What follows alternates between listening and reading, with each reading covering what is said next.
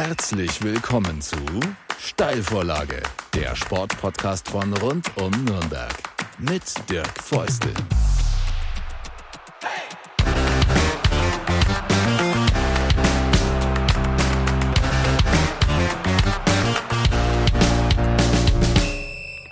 Herzlich willkommen zu einer neuen Ausgabe der Steilvorlage und ich freue mich ganz besonders, dass er diesmal mein Gast ist. Robert Klaus, Trainer des ersten FC Nürnberg und ich finde ganz spannend. Erstmal Servus Robert, äh, schön, dass du dabei sein kannst. Servus, hallo. Und ich finde ganz spannend, du warst sozusagen ja einer der allerersten Gäste von Alban Imeri bei dieser Podcast äh, Reihe mittlerweile. Es gibt äh, mehrere Ausgaben. Eine davon hat sich in Richtung Sport entwickelt.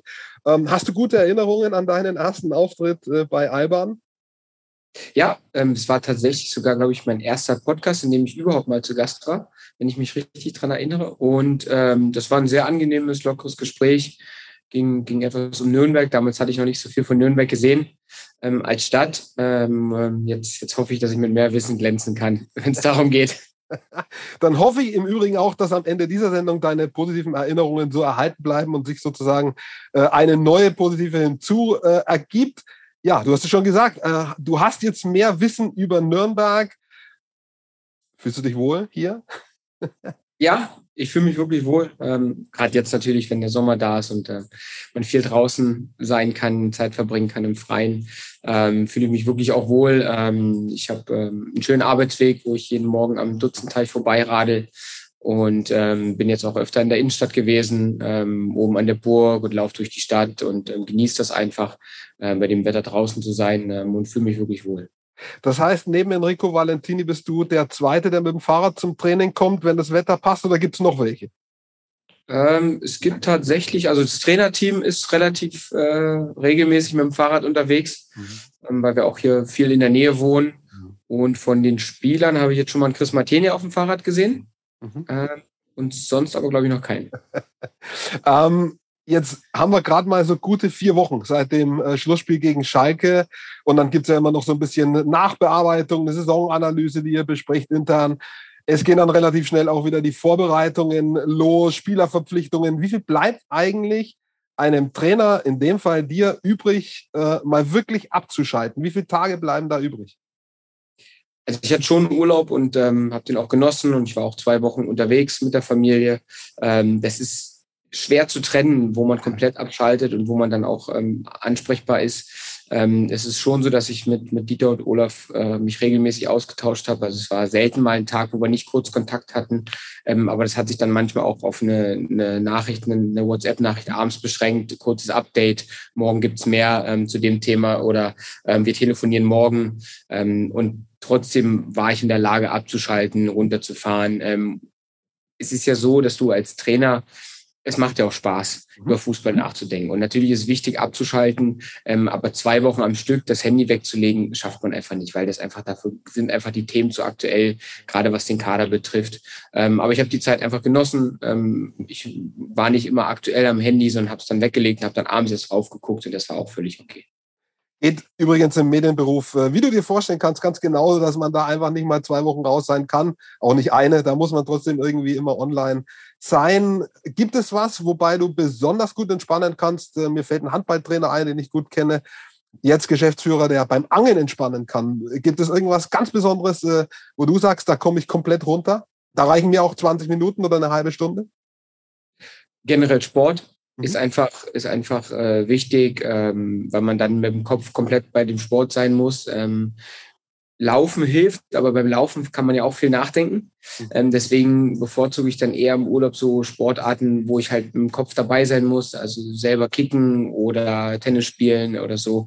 Das sind halt Dinge, wo ich dann die, die kompletten Fokus auf die Sportart legen muss und dann kann ich das weg vom, vom Nachdenken mhm. nehmen. Ähm, ansonsten ein gutes Buch, ähm, finde ich. Wenn ich einmal drin bin und mich vertiefe, dann bin ich auch in dem Buch drin und dann denke ich nicht über Fußball nach ähm, und lese dann auch Sachen, die nichts mit Fußball zu tun haben, bewusst ähm, also nichts mit meiner Arbeit ähm, und äh, da kann ich schon gut entspannen. Gibt es einen Moment äh, oder hat es schon gegeben, wo du auch gesagt hast, oh, jetzt wird es gefährlich, ich krieg den Kopf nicht mehr frei, egal bei was egal bei äh, dem, was ich tue. Weil das ist ja doch wichtig, irgendwo auch mal die Gedanken zu verlieren, irgendwo mal ganz in eine andere Richtung zu gehen, dass man dann wieder klar denken kann für ja, kommende Spiele, kommende Aufgaben. Ähm, ja, es ist so, dass man als Trainer oder zumindest bei mir so am Anfang des Urlaubs ist so eine Übergangsphase ähm, von der freien Zeit. Ähm, die ist auch ganz wichtig. Also ich könnte zum Beispiel nicht nach dem letzten Spiel sofort irgendwo in den Urlaub zu fahren, weil dann würden die ersten Tage würde ich, äh, wäre ich noch nicht angekommen und könnte das Ganze nicht genießen. Deswegen fand ich es ganz angenehm, in der ersten freien Woche nach dem Schalke-Spiel hatte ich noch zwei, drei Termine hier in Nürnberg, war aber trotzdem schon die ganze Zeit ähm, zu Hause mit der Familie, habe auch private Termine gehabt. Ähm, ähm, das war, habe auch mal, war mal Essen mit der Familie und habe es immer gut gehen lassen. Also spannend, wie, wie doch jeder das so ein bisschen äh, anders macht. Ähm, mir fällt ähm, zu einem Trainerkollegen aus dem Basketball ein anderes Beispiel ein, der hat gesagt, er kann nicht verlieren. Äh, er gibt, tut sich auch schwer, dann Interviews zu geben, sowieso direkt nach der Niederlage, aber selbst noch ein, zwei Tage danach danach. Wie kannst du mit Niederlagen umgehen? Auch schwer. Also ich muss dann wirklich ähm, auch mich disziplinieren, dass ich dann in Interviews dann auch äh, gucke, dass ich natürlich jetzt nicht strahle, aber trotzdem auch äh, vernünftig kommuniziere, auch höflich, respektvoll bin, weil einfach ähm, so eine Niederlage ärgert extrem. Es kommt immer auch noch ein bisschen darauf an, wie kommt die Niederlage zustande, ähm, wie viel haben wir selbst dazu beigetragen, sind wir an die Leistungsgrenze gekommen oder nicht, ähm, war der Gegner vielleicht einfach besser, dann ist es einfacher zu akzeptieren, dann kann man auch einfacher drüber sprechen. Mhm. Immer dann, wenn, wenn so ähm, ja, fehlende Leidenschaft oder der letzte Wille ähm, nicht da war, dann, dann fällt es mir schon schwer, das zu akzeptieren. Ähm, und dann bin ich auch, bin ich auch angefressen. Mhm. Ähm, bei mir dauert es auch so ein, zwei Tage, bis ich dann wirklich auch dann, dann normal drüber sprechen kann. Für mich ist immer wichtig nach einer Niederlage, dass ich sofort in die Analyse gehe, ähm, dass ich gucke, wo liegen die Ursachen, dass ich es besser verstehen kann, besser begreifen kann, ähm, darüber sprechen mit meinen Trainerkollegen aus dem Trainerteam, mit Dieter, mit den Spielern. Ähm, und dann ergibt sich irgendwie so ein rundes Bild. Und wenn man weiß, woran es gelegen hat, finde ich immer, kann man es besser verarbeiten. Jetzt haben wir viel über Entspannung und Anspannung äh, gesprochen. Geht ein bisschen darauf äh, hinaus, dass das definitiv ein spannender nicht nur spannend, sondern auch stressiger Job ist, den du machst. Und wir hatten jetzt, ich will da gar nicht drüber sprechen, wer Recht oder Unrecht hatte. Wir hatten jetzt dieses Beispiel Toni Groß und Nils Kaben, wo man schon gemerkt hat, das ist ein ganz schmaler Grad. Ja, da hat einer einen Erfolg, ist entspannt, kriegt eine falsche Frage, nämlich Toni Groß, und ist plötzlich ganz angespannt. Ja, wie schmal ist dieser Grad, unabhängig davon jetzt, ob Toni Groß Recht hatte oder der andere Recht hatte, wie schmal ist dieser Grad? Ja, ich glaube, also wir können ja gerne mal bei dem Beispiel bleiben. Ich mhm. glaube, ähm, dass das, das es von beiden Seiten hätte besser gelöst werden können. Ähm, also ich, das ist immer so schwarz und weiß denken ist, glaube ich, extrem schwierig in der Situation und auch dieser schmale Grad, was wird jetzt gefragt und wie reagiert man da drauf, das, das, das kann relativ schnell in die eine oder in die andere Richtung kippen. Ähm, und wenn beide Seiten Empathie für den anderen aufbringen und wissen, in welcher Situation er sich gerade befindet, glaube ich, dann hilft das extrem. Das heißt, der Fragende, der Journalist, weiß jetzt, okay, der Spieler ist jetzt entweder total sauer oder der Trainer und ist jetzt total enttäuscht ähm, oder er ist jetzt total überschwänglich und glücklich, dass ich das in meine Frage so ein bisschen mit einfließen lasse, dass ich ihn abhole als, als äh, Spieler, als Trainer in seiner Emotion ihn abhole. Auf der anderen Seite aber auch, dass der Spieler oder Trainer oder Verantwortliche, der vor der Kamera steht, einfach weiß, ähm, dass der Job des Journalisten ist, diese Frage zu stellen und dass man da einfach miteinander ähm, spricht. Ich glaube, da hilft einfach wenn es möglich ist, dass man vorher ganz kurz vor, äh, weg von der Kamera sich einfach kurz austauscht. Ja. Ähm, und dann und dann klappt das schon immer gut. Das ist meine Erfahrung, die ich gemacht habe. Wenn man einfach ganz kurz ähm, ein, zwei Sachen bespricht, ähm, bevor man dann vor die Kamera tritt, dann hat man eine Basis. Das war in dem Fall von Toni Kroos jetzt nicht möglich, weil es war in der Hektik schnell rangeholt und danke, dass du zum Interview da bist und so und dann sofort äh, die Frage davon Latz geknallt. Ähm, kann man besser lösen ähm, von, von Journalistenseite? Kann man da den Toni vielleicht abholen? Und auf der anderen Seite kann man natürlich auch sagen, Toni Kroos hat jetzt äh, fünf Fall die Champions League gewonnen, kann er auch drüber stehen. Und trotzdem ist es ja auch das Normale, dass man auch, also zumindest im normalen Leben, auf den anderen eingeht und so Stimmungen auch mitnimmt. Inwiefern ist so eine Situation dann nach dem Spiel unnormal? Denn jeder hat ja letztendlich auch eine Aufgabe. Du bist ja da nicht privat da, ja. Du bist dann Trainer da. Ich bin als Journalist da, als, als Reporter. Das ist ja irgendwie doch äh, eine Aufgabe dann. Ja, ähm, das ist halt immer wieder diese, diese, dieser Job, den wir zu erfüllen haben, auch als Trainer. Wir haben natürlich die Aufgabe, die Mannschaft vorzubereiten, für die Mannschaft da zu sein, aber auch der Öffentlichkeit zur Verfügung zu, ste zu stehen. Das ist wichtig. Und äh, dieser Rolle müssen wir uns bewusst sein, dass wir auch ähm, Dinge transportieren, dass das, was wir sagen, dass das gehört wird und dass das auch ja für die Mannschaft, für den Verein steht. Wir sind in dem Fall Repräsentant für den Verein als Trainer. Und deshalb ist es wichtig, ähm, dass man dann auch wohl überlegt seine Worte wählt. Mhm. Das heißt nicht, dass man jetzt nur Dinge sagt, die alle hören wollen, mhm. aber man überlegt sich schon als Trainer auch, welche Botschaft will ich senden? Was soll rüberkommen? Bin ich zufrieden, dann muss das rüberkommen. Bin ich nicht zufrieden, muss das auch rüberkommen. Ja, und woran lag es? Also, dass ähm, dieses gute Miene zum bösen Spiel machen, das finde ich macht wenig Sinn. Oder Dinge zu überspielen oder jetzt eine Rolle zu spielen, macht auch wenig Sinn. Ich versuche immer, äh, meine Emotionen auf beiden Seiten, also wenn ich euphorisch bin oder wenn ich extrem enttäuscht bin, so ein bisschen zurückzuschrauben, etwas Richtung normal zu gehen lassen und trotzdem aber deutlich zu zeigen, wie ich jetzt gerade drauf bin. Hast du zwei Situationen schon mal erlebt, nämlich eine solche wie Toni Kroos, wo es quasi eskaliert? Ja, ähm, damit fangen wir mal an. Nee, das nicht. Ähm, ja, was heißt, äh, schon, schon, ja, ein oder andere Mal habe ich schon immer kurz schlucken müssen und, und habe gesagt, Mensch, die Frage, willst du jetzt oder wollen Sie oder willst du, je nachdem, jetzt wirklich eine Antwort auf die Frage haben? Weil das ist ja selbsterklärend. Ähm, wenn man jetzt die Frage stellt bekommt, sind Sie enttäuscht? Ja, natürlich sind, bin ich enttäuscht. Wir haben mhm. zu Hause gerade oder auswärts gerade verloren. Ähm, das ist das Gute. Bei mir sind jetzt nicht, äh, gucken nicht Millionen zu und es geht nicht sofort viral ähm, im Internet, wenn da, wenn ich da was sage und es ist vielleicht bei einem, äh, bei einem kleineren äh, TV-Anbieter oder so. Ähm, aber schon so, dass man dann ab und zu mal sich kurz und sagt, okay, dreimal durchatmen und jetzt versuchen wir die Frage durch eine Umformulierung anders zu formulieren, damit ich sie gut beantworten kann. Weil wenn ich die Frage so beantworten würde, wie sie mir gestellt wird, dann ist Konfliktpotenzial da. Deswegen umformulieren ist, ist ein wichtiges Tool. Ja. Und ähm, ist schon mal sowas passiert, dass du ja was rausgehauen hast, wo du auch unterschätzt hast, wo das landen kann und, und was das für eine Tragweite kriegen kann? Ist das schon mal passiert? Ja, na klar. Das ist schon so. Ähm, da hatte ich ja die eine Situation, die Pressekonferenz nach dem St. Pauli-Spiel vor, vor anderthalb Jahren, ähm, was ja relativ viel durch die Medien ging, wo ich, wo ich dann einfach ähm, den Matchplan erklärt habe, in der Absicht zu, zu, zu zeigen, wir haben den Plan, er hat nur nicht funktioniert. Ähm, dass wir keinen Plan haben, kann man uns jetzt nicht vorwerfen. Und ich wurde explizit danach gefragt ähm, und habe dann gar nicht realisiert oder habt auch unterschätzt, dass das jetzt so ein großes Thema sein wird und dass das jetzt also so für Aufruhr sorgt, wenn ein Trainer den Matchplan erklärt in, in Fachsprache.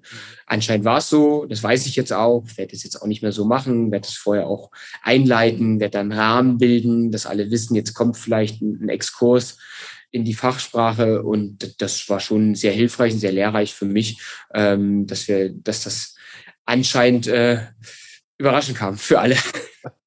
Kannst du, was du denkst, auch gut verbergen. Ich kann es gar nicht. Also man sieht mir zum Beispiel sofort an, äh, wenn ich denke, was das äh, für eine dumme Frage war oder so. Ja, kannst du, kannst das sieht man mir auch sofort an. Ja, okay. Nein, kann ich nicht verbergen. Ich versuche es, aber man sieht also auch die Journalisten, wenn wir Pressekonferenzen haben, die wissen immer ganz genau, ob mir die Frage gefällt okay. ähm, oder ob ich die Frage jetzt komisch finde oder unnötig. Äh, das sehen sie immer sofort an meiner Reaktion. Also da fällt es mir echt schwer, das zu verbergen.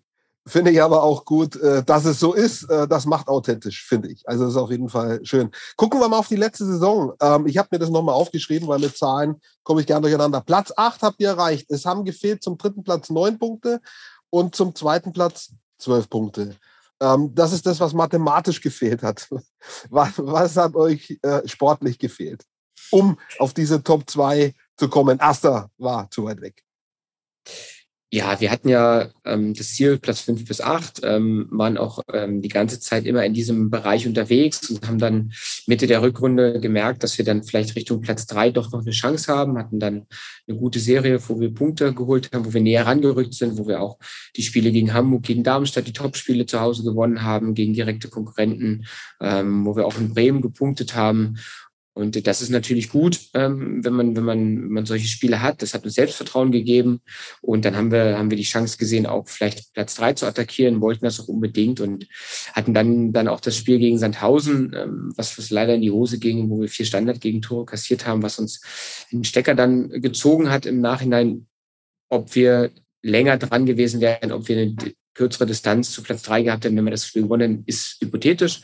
Ähm, ich glaube aber schon, dass das Spiel ähm, schon, schon was mit uns gemacht hat. Das hat man auch im Nachhinein dann gemerkt, ähm, wo wir mit den Jungs dann gesprochen haben und dann die folgenden Spiele auch nicht mehr so gepunktet haben, wie wir uns das ähm, gewünscht haben. Wenn man, wenn man mal rein äh, die Zahlen, die Fakten sich anguckt, auch die Videos uns mal anguckt, dann, dann haben wir uns äh, zu wenig Torschancen herausgespielt. Ähm, haben da einfach zu wenig Tore nach vorne hin geschossen, waren in vielen Spielen defensiv gut, hatten einige Ausreißer, wo wir nicht so gut waren defensiv, wo wir zu viele Tore kassiert haben, aber in Summe gesehen hatten wir viele Spiele. Wir hatten, haben elfmal zu null gespielt, die meisten in der Liga, wo das gut war, gerade auch in der Hinrunde war das, war das sehr gut. Ähm, und ähm, ja, das ist, das ist so dieses, was, was uns als Mannschaft betrifft. Darüber hinaus ähm, haben wir gesehen, dass die jungen Spieler sich gut entwickelt haben. Das ist wichtig für uns. Das ist auch eine unserer klaren äh, Ideen als Club, dass wir junge Spieler entwickeln, ähm, dass wir da einfach aber auch noch Schritte zu gehen haben, haben wir auch gesehen, gerade wenn es dann darauf ankommt, in den entscheidenden Phasen des Spiels, in den entscheidenden Spielen, wenn Drucksituationen sind, dass wir da noch stabiler werden. Ähm, da entwickeln wir die Spieler dahin, da haben sie auch noch Zeit ähm, und da wollen wir jetzt dieses Jahr einfach auch den nächsten Schritt gehen, um diesen Abstand nach oben einfach zu verkleinern wäre die nächste Frage gewesen. Äh, soll ja immer dann in der darauf folgenden Saison immer ein bisschen besser sein als die vorhergehende Saison. Das ist jetzt sukzessive gelungen in den letzten zwei, drei Jahren. Jetzt würde der nächste Schritt folgen. So, äh, was ist der nächste Schritt? ja, der nächste Schritt äh, ist erstmal eine Wiederholung des letzten ja. Jahres, ja. Ähm, weil auch das ist eine Kunst oder schwer, mhm. dass man wieder die Basis hat.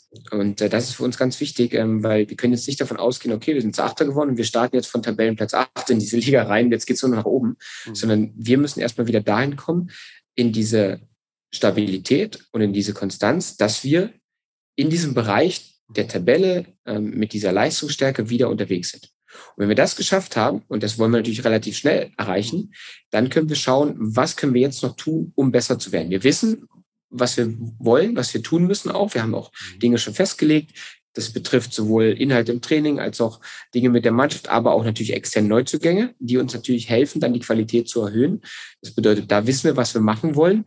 Aber es wäre jetzt ein Fehler, nur das zu machen und das andere zu vernachlässigen. Also wir brauchen wieder diese Basis vom letzten Jahr ähm, relativ schnell. Wenn wir die erreicht haben, dann den nächsten Schritt zu setzen. Und dann wollen wir natürlich besser werden als letztes Jahr.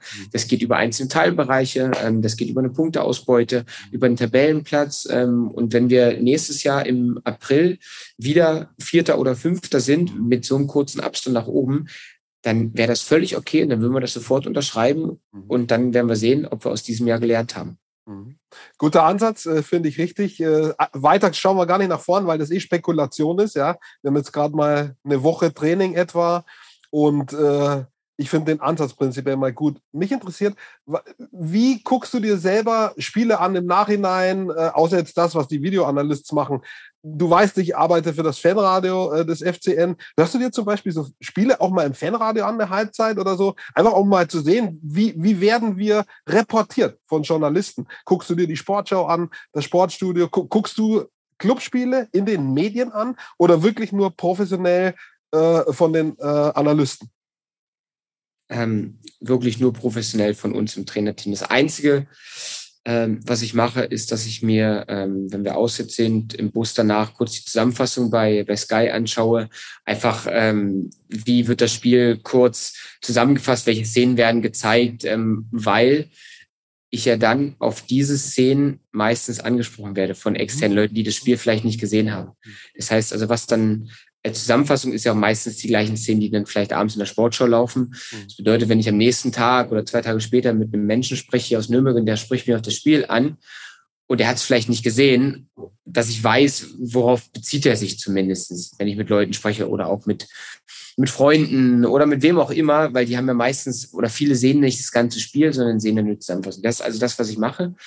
Ansonsten äh, schaue ich das Spiel komplett ähm, mir an, meine mein Analyst und meine Co-Trainer schauen das Spiel an. Ich schaue es mir nochmal an, komplett. Ähm, und dann aber immer aus einer anderen Perspektive wie die TV-Kamera, weil die TV-Kamera zeigt halt einfach viel zu wenig.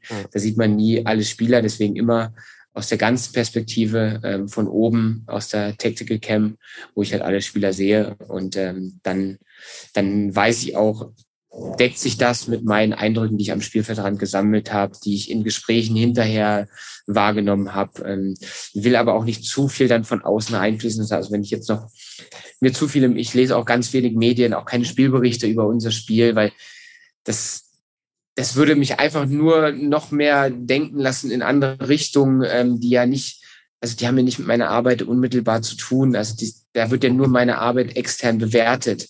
Mhm. Aber sie, die, es wird ja nicht gesehen, wie kommt diese Arbeit zustande? Also warum spielen wir jetzt so? Warum haben wir das und das gemacht? Das ist ja, das wird ja nicht, da fließt ja dann nicht mit ein. Das weiß ich aber. Mhm. Und deswegen ist es ja nur diese Bewertung des Spiels im Spielbericht oder in Noten oder in der Kritik ist ja immer nur ein kleiner Ausschnitt von dem, was wir die Woche über machen, weil ja nicht klar ist, wie es zustande kommt. Und um das Gesamtbild zu bewerten, muss man ja auch immer sehen, warum macht man was, was gibt es für Voraussetzungen, wie waren die Bedingungen dazu.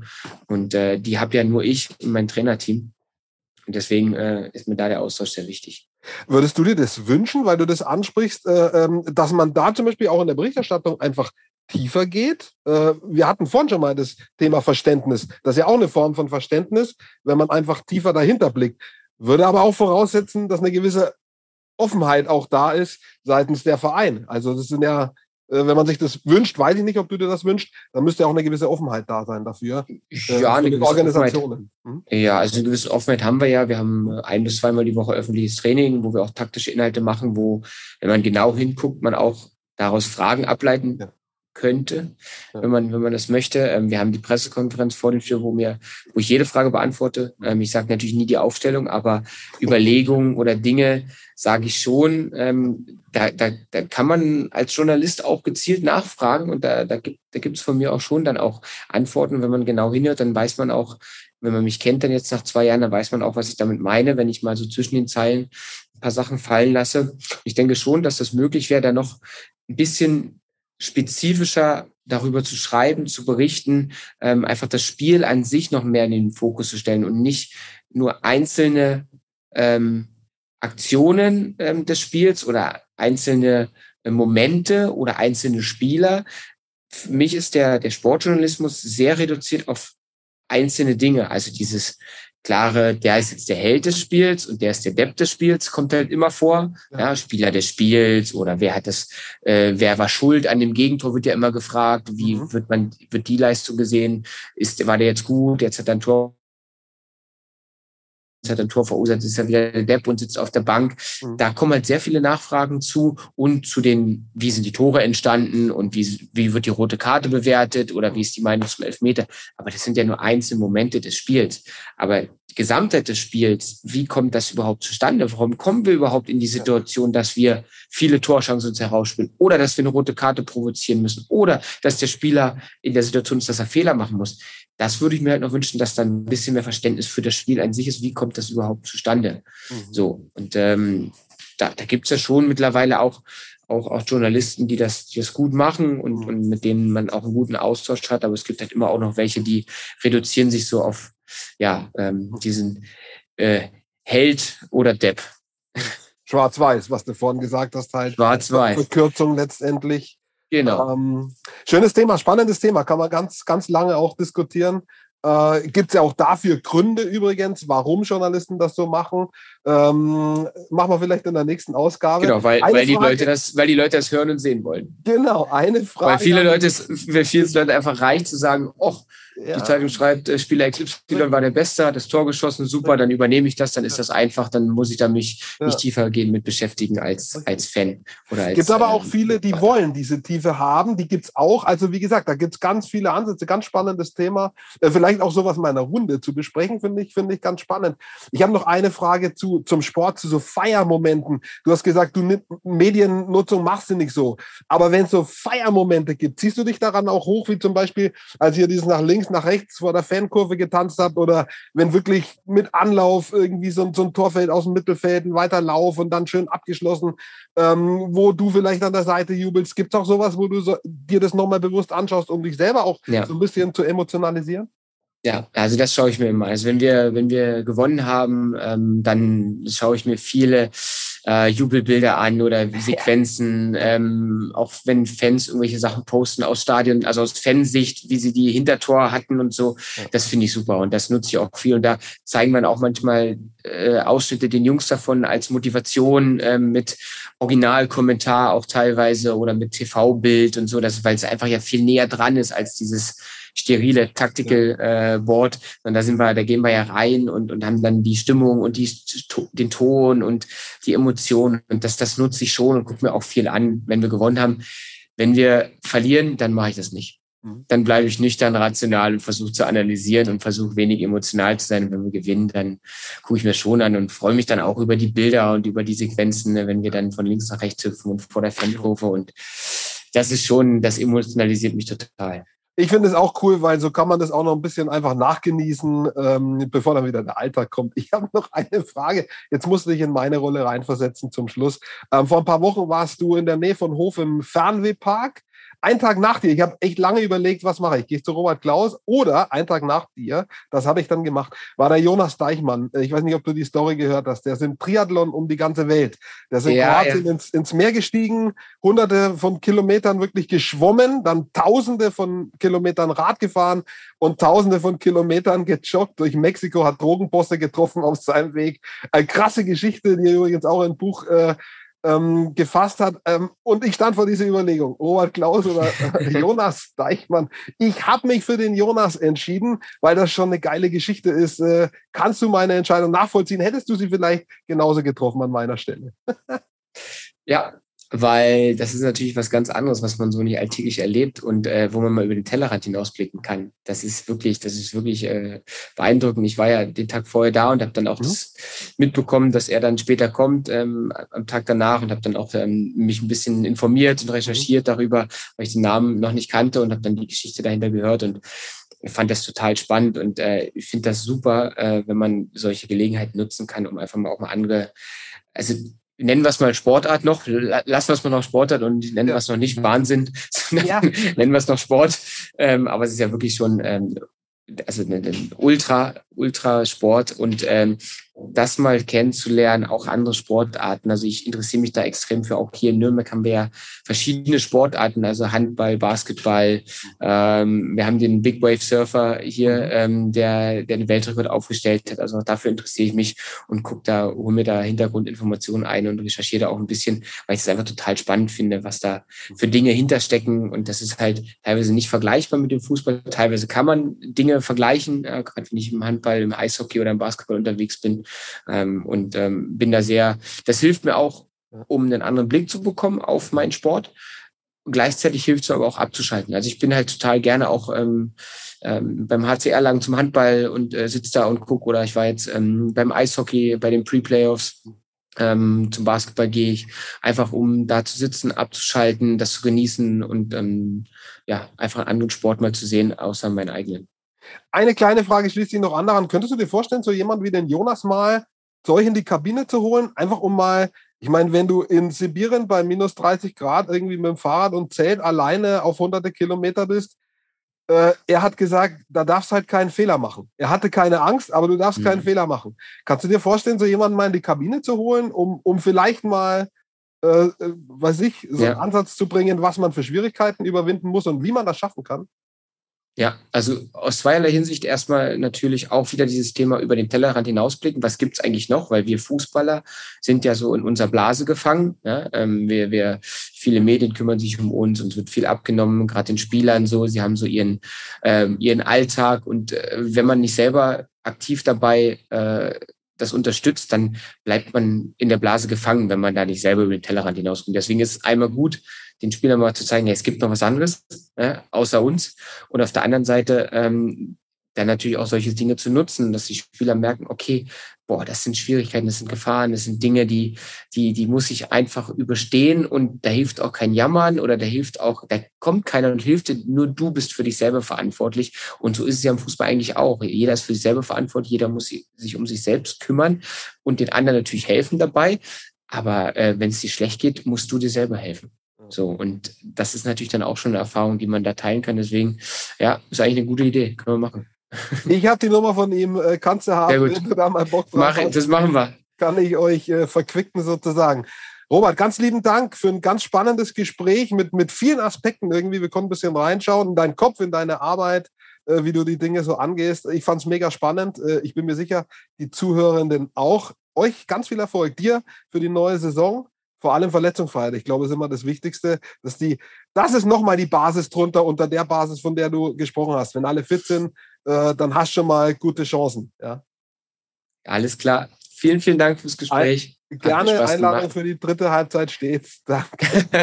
also, Alles klar. Danke. Danke. Ciao. Ciao.